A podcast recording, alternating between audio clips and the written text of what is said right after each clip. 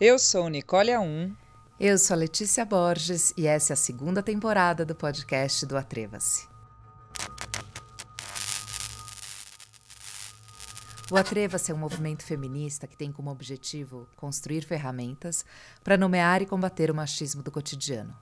Entrevistamos uma mulher que nos indica um livro fundamental na sua história e nossa conversa começa a partir desta obra.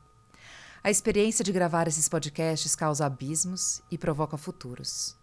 Ouvir mulheres nos salva. Essa temporada foi gravada durante a pandemia por encontros virtuais. Hoje a gente vai bater um papo com a Andréia Santos, mais conhecida como Tia Bip.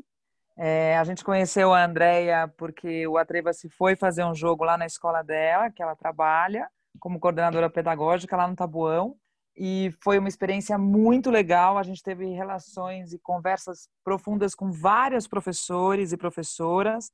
Enfim, e a Andrea tem uma coisa sensacional que ela é, é, do universo nerd. Ela sabe tudo de HQ. Tudo bem, Deia? Tudo, e vocês? Tudo ótimo. Muito obrigada por ter topado esse papo, viu? Obrigada vocês terem me convidado. Estou me sentindo diva. a Andrea trouxe um livro que vocês devem conhecer na, pela série, que é Anne, de, de, Green Gables, da Lucy Maud Montgomery. É isso, né? Falei certo? Isso mesmo, isso mesmo. Como boa nerd, né, que sou, né, eu preciso trazer para vocês, né, um livro que remete alguma coisa desse universo que eu participo, né? E que também trate dos assuntos que vocês costumam debater aqui. Claro. Odé, é, esse livro tem alguma passagem especial, alguma coisa importante na sua história, assim ou não? É só porque ele tá aí bombando, é lindo, né? Se quem não, não conhece o livro, a série Anne with E é, é baseado nele, né, Dé? É essa série. Isso, é assim, olha. Eu escolhi esse livro, primeiro porque ele aborda o universo geek em geral, né? O universo nerd geek.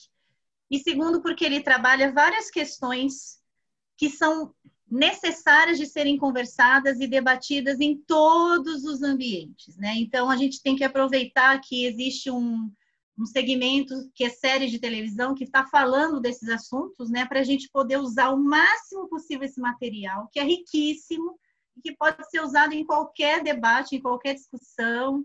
São assuntos que são necessários, né? A série Annie with an E é baseada num conjunto de livros, que são seis livros no total. A série de televisão tem três temporadas. As três temporadas são feitas do primeiro livro apenas, para vocês terem uma ideia da complexidade dos debates que podem ser levantados. Resumidamente, para quem nunca assistiu, sem dar spoilers, ela conta, na verdade, a história de uma garota. Essa garota, ela é adotiva.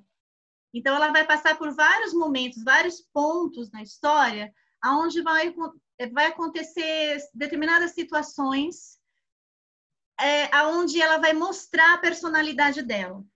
O contexto histórico é o Canadá, aproximadamente é, no período. Sabe quando foi toda aquela migração inglesa, escocesa, irlandesa para os Estados Unidos e Canadá?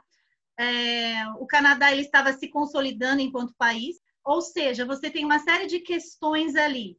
Você tem as correntes migratórias, você tem a questão indígena, você tem a questão da mulher, né? Porque ali já começa a ter os debates é, do movimento feminista, tá? Então tá nesse, nesse meio, né, de caminho. Fala muito sobre a homossexualidade também, tá bem? De todos os gêneros, mas no caso eles trabalham só a homossexualidade masculina no primeiro momento e eles dão uma sugestão da feminina. Eles sugestionam, né, na, na, na série a feminina. No livro vai aprofundar mais, tá? A garota em si, ela é órfã, os pais morreram, né, logo depois que ela chegou no Canadá. Ela chegou no Canadá com três anos, ela é escocesa. E os escoceses, para quem não conhece a história, né, é, eles sofreram uh, muito preconceito, né, por serem vermelhos, cabelos vermelhos, hum. enferrujados, né, eles tinham muitas sardas, extremamente brancos e pálidos, olhos muito azuis, né? São irritantes, né? São pessoas horrorosas, né? Medonhas, né? Aos olhos dos ingleses, que historicamente são inimigos, né?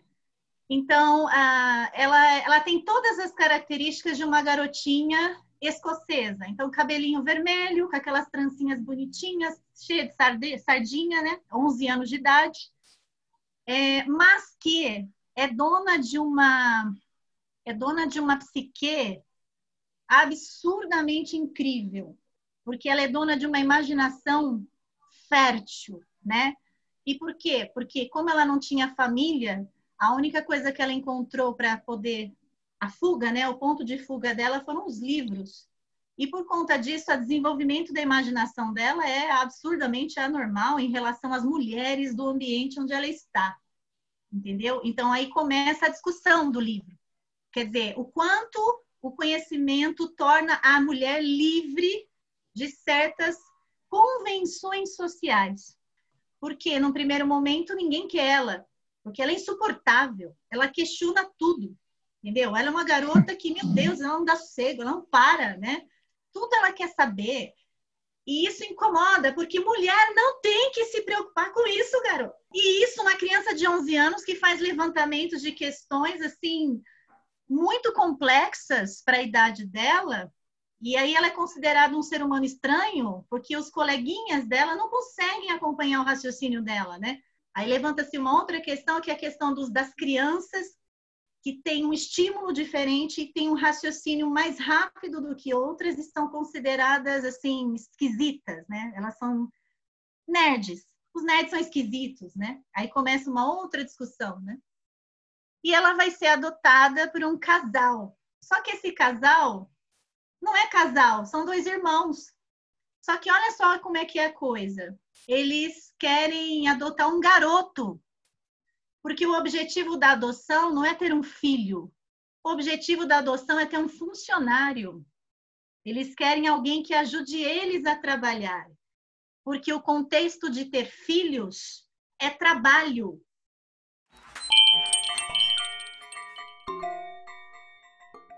Vocês não me querem, berrou ela. Isso. Vocês não me querem porque eu não sou um menino. Eu deveria isso. ter esperado por isso.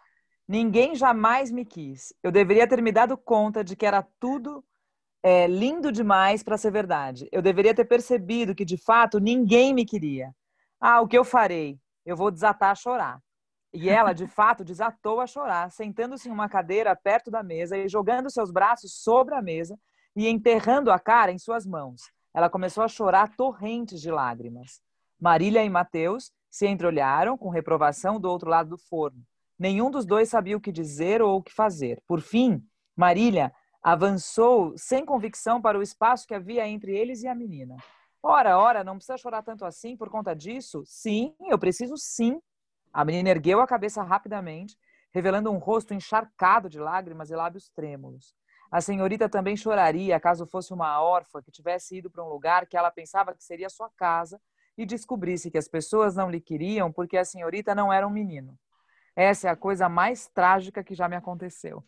É, a série, ela é para chorar mesmo, tá? Porque ela mexe justamente com questões emocionais muito fortes, de um modo muito sensível, né? Ó, pra você ter uma ideia, Nicole, a, a série, ela foi feita por 80% da, de quem fez a série é mulher. O livro foi escrito por uma mulher, que é, é, ela, a autora né, é a Lucy Maud Montgomery. A série, ela foi produzida, escrita e construída por uma equipe de mulheres. Os homens que estão ali no meio é meio gapingado, sabe? É um aqui, um ali e tal. Então, você tem um olhar feminino muito forte na série.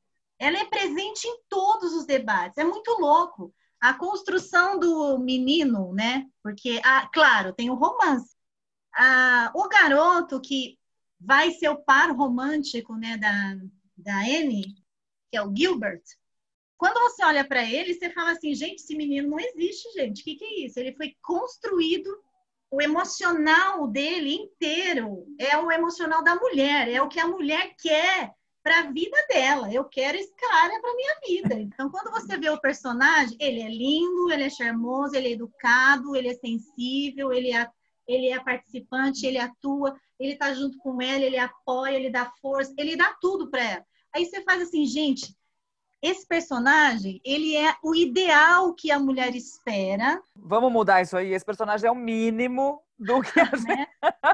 É o mínimo. Aí você vê, é vai vendo outros, né? É de onde a gente Ami... parte. Né? É, aí a amiga dela, a melhor amiga dela, é uma garotinha rica, herdeira uhum. inglesa, toca piano, ela é a princesa. Ela está sendo educada para ser a esposa ideal. De repente ela conhece a Anne. A menina se descabela, gente. A menina se destempera inteira porque ela fala assim: Meu Deus, estou apaixonada. Ela fala: Estou apaixonada por você, Anne. Aí vem aquela ideia do tipo assim: Elas são lésbicas? Eu não estou entendendo, né? Onde chega, né? Não, não é essa questão da, da, da de ser lésbica, não, não é essa questão.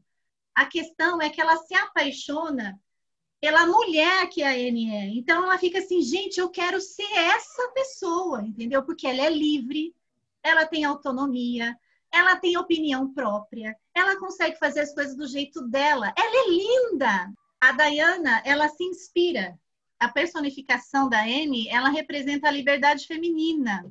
Ou seja, a mulher que tem opinião, a mulher que é forte, ela pode não ser bonita aos olhos dos outros, mas ela se sente linda, entendeu? Ela se sente bem com ela mesma, ela exala uma beleza. Esse tipo de mulher incomoda. O Deia, você consegue fazer esses paralelos nas, na escola, no cotidiano ali da escola? Porque a sua escola tem uma coisa bem. Foi muito legal, né? É, quando a gente fez o jogo lá, porque eu me lembro de muitos alunos e alunas muito engajados, assim, muito mesmo, assim, de, um, de uma reflexão funda, né? E a gente costuma dizer isso, que boas escolas têm ótimos coordenadores pedagógicos. Basicamente é isso que a gente é... tem encontrado. Quando eu cheguei nessa escola, eu, eu fui recebida pelo Grêmio Estudantil. E o candidato ao futuro Grêmio, que eu, que eu estou né, ajudando nesse ano, né? Ele se sentou na minha mesa, ele falou assim, eu posso me sentar e falar com você? Eu falei, claro, fique à vontade. Muito prazer, meu nome é fulano de tal, eu sou o futuro presidente do Grêmio desta escola e eu estou apenas para fazer um questionamento a você. Eu quero saber como vai ser a sua gestão. A sua gestão vai ser ditatorial ou vai ser livre para pensamento? Porque, na boa, dependendo do que você falar, eu não vou ser candidato ao Grêmio. Aí eu olhei para a cara dele, olhei para a cara dele e falei assim: é assim, gato, eu estou chegando agora, né? Você sabe, né? Que eu também não conheço o contexto da escola. Mas se depender de mim, querido, a gente faz um escândalo nessa escola. Não tem problema, né? Aí ele fez assim: eu gostei de você. Gostei. Vou me candidatar. Conte comigo. Aí ele se candidatou, fez a chapa, ganhou. Quando ele assumiu o Grêmio, ele chegou lá na minha sala. Muito bem, assumi, meus projetos são esses eu quero fazer um levantamento nessa escola das dificuldades que nós temos. Porque ele falou assim: Eu não sei se você sabe, mas nós temos muitos alunos nessa escola com problemas graves de todos os sentidos. Para começar, tá cheio de viado nessa escola. Não sei se você sabe, né? Mas tá cheio de gay, tá? Eu falei: Jura? Não brinca, tá? Tá cheio de gay. Tudo escondido porque tem medo tá? E eu quero tirar todo o armário, por gentileza. É, aí ele começou a falar, né, das sugestões dele e falou: ó, nós temos muitos alunos com problemas psicológicos graves. Tem gente doida nessa escola e tem muito bullying, muito bullying. É insuportável o bullying. Aí eu falei, tá bom, qual é a sua proposta, meu querido? A minha proposta é que você me ajude a resolver isso. Aí eu virei para ele e falei assim: olha, resolver, eu não sei se vai resolver, porque isso é de ser humano, mas a gente pode minimizar a coisa. O que, que você acha? Acho justo. Então sentamos eu e o Grêmio, aí a gente organizou um projeto. Esse projeto tinha por finalidade fazer o levantamento das dificuldades que os alunos tinham, quais os problemas que eles mais enfrentavam na escola e o que eles gostariam que fosse feito na escola para melhorar esse ambiente escolar.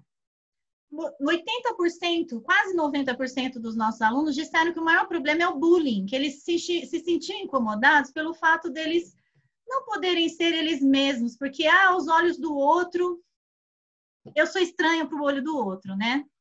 E uh, desses alunos que sofriam bullying, uma porcentagem é por causa da sexualidade, uma outra porcentagem é por causa do cabelo, uma outra porcentagem, enfim. Aí a gente foi separando para poder pegar esses nichos e trabalhar esses nichos separadamente e depois no coletivo, né? Dentre os levantamentos, as meninas pediram. Nós gostaríamos que houvessem debates sobre feminismos na escola, porque estamos cansadas do assédio masculino. O incômodo delas eram as brincadeiras de mau gosto dos garotos, entendeu? Então elas estavam se sentindo incomodadas porque é, é, os caras faziam algumas brincadeiras, né, que elas não estavam querendo, né? Então elas pediam para os caras se afastar e os caras não se afastavam, porque achavam que aquilo era uma coisa. Ah, deixa de ser fresca, garota, né? só eles se divertem, né, Deia? Aquelas brincadeiras Isso. que só eles se divertem, Isso. elas avisam que não é uma brincadeira. Além disso, nós temos muitas meninas, né, que são mães e são casadas. Aí essas meninas mães casadas falaram assim: nós gostaríamos muito de conversar com pessoas, mulheres, falar com mulheres, porque a gente tem relacionamentos abusivos e a gente não quer mais isso. E a gente gostaria de encontrar uma maneira de ou chegar nesse cara e tentar convencer ele de que tá demais, ou a gente pular fora, entendeu? Então elas estavam tentando encontrar um meio termo ali, né? Foi aí que eu comecei a. E um terceiro item que eles pediram foi trabalhar a questão homossexual, trabalhar a questão do LGBT, em todos os sentidos, que é uma necessidade que um grupo, um certo grupo tinha, né? Aí o que, que eu comecei a procurar que nem doida na internet, grupos que pudessem fazer debates nas escolas, né? E que pudessem trazer um certo conforto para eles, de modo geral, né?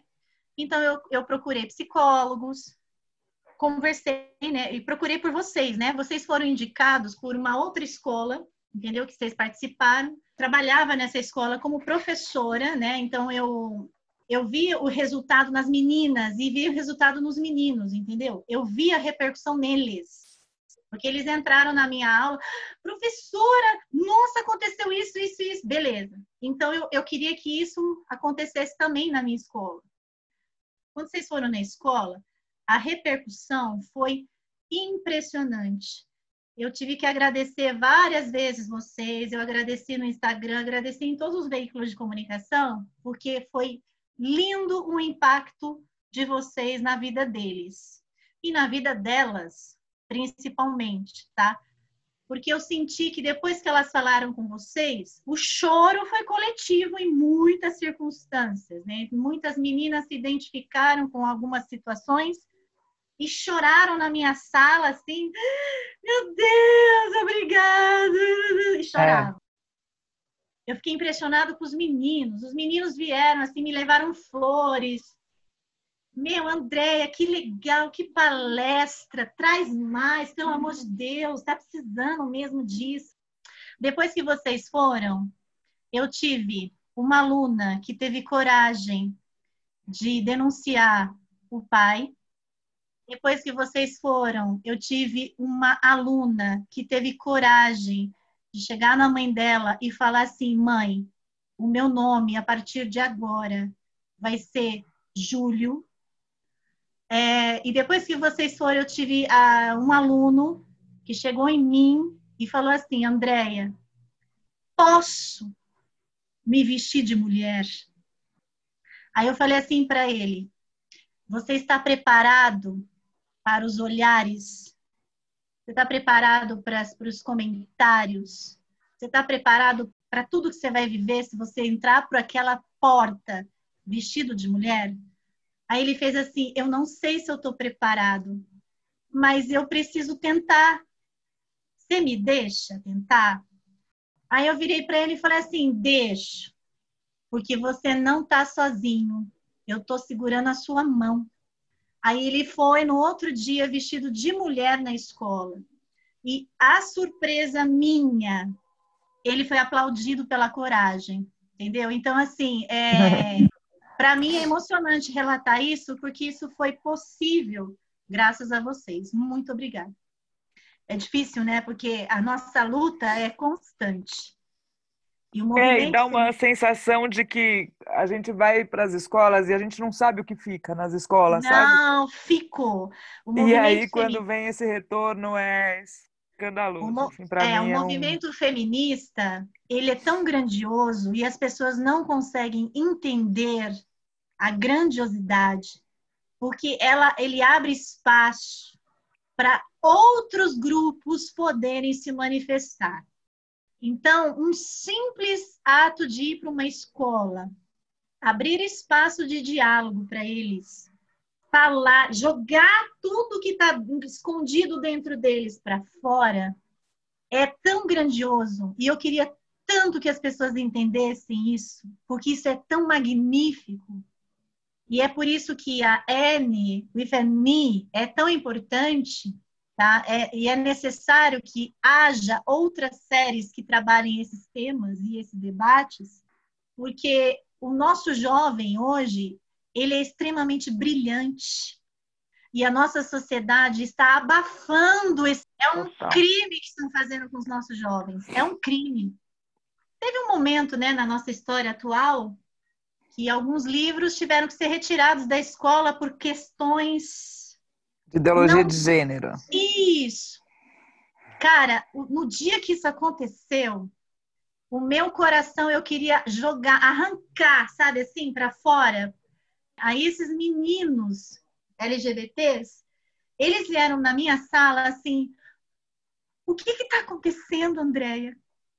Pelo amor de Deus, um medo, eu via medo neles, medo, entendeu? Aí eu falei assim, não tenha medo. Meu Deus, eles, eles não querem que a gente fale mais, eles não querem que a gente se... Eu vou ter que fazer o quê? O que, que eu vou... O que, que eu sou? O que, que eu sou? Se ele não me aceita, o que, que eu faço? Né? Eu falei, calma, eu tô aqui. Aí eu conversei horas, porque eles não conseguiam se concentrar mais, eles não conseguiam fazer nada na escola. Então eu parei, vamos fazer o debate. Pronto, parou. Deixa eles jogarem essa indignação, é um direito deles. E aí eles conseguiram depois trabalhar na escola, né, com, com, continuar né, na escola, mas a, a, primeira reação deles foi medo. Odé, e, e, é tão importante o que você está falando, porque é uma coisa que a gente vem falando muito aqui no Atreva-se, monotematicamente, né? Uma que é muito sobre isso, mesmo que o movimento feminista, do nosso ponto de vista, ele é uma maneira de gerar fricções entre muitas narrativas, então não é sobre mulheres, né? É também sobre mulheres, né? É como a gente tira do centro das nossas relações o lucro para colocar o cuidado, né? Então aí a gente abrange todo mundo, fala com todo mundo.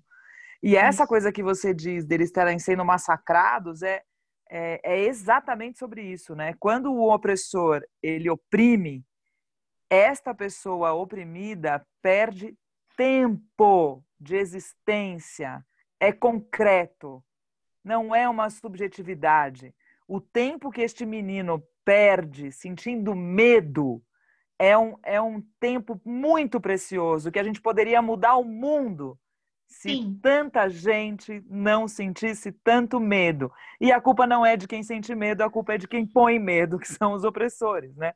Então, esse governo, essa maneira com que a gente está vivendo, esse governo como ele se estabelece, ele é um governo pautado no medo, ele é um, ele é um governo que ameaça, né?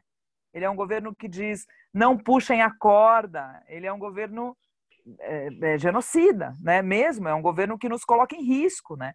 Sim. É, e aí eu Sim. acho incrível quando você fala isso da boca de um adolescente, porque quem não está nas escolas não faz ideia da potência que tem ali dentro. Não, não. faz a menor ideia. Porque, porque essas pessoas são silenciadas, porque os nossos jovens são silenciados, são as nossas meninas são atacadas, elas não podem ir para a escola sozinha à noite, elas não, os meninos estão com medo de sair na rua. É muito real, é muito concreto, né? Não é Sim. uma fantasia, né?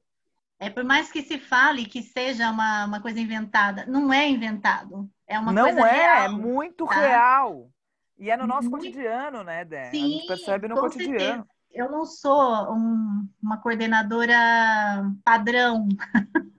eu não sou uma coordenadora padrão, então, assim, eu acho que eu fui escolhida, né, para participar dessa escola por conta da gama, né, da, da, da complexidade do público presente ali.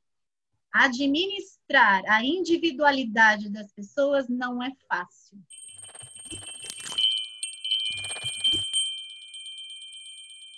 O mundo vai mudar? Ah, espero, né? Pelo amor de Deus. Ó, se depender dessa geração que está vindo, essa geração que está aqui, gente. Sim, é os adolescentes.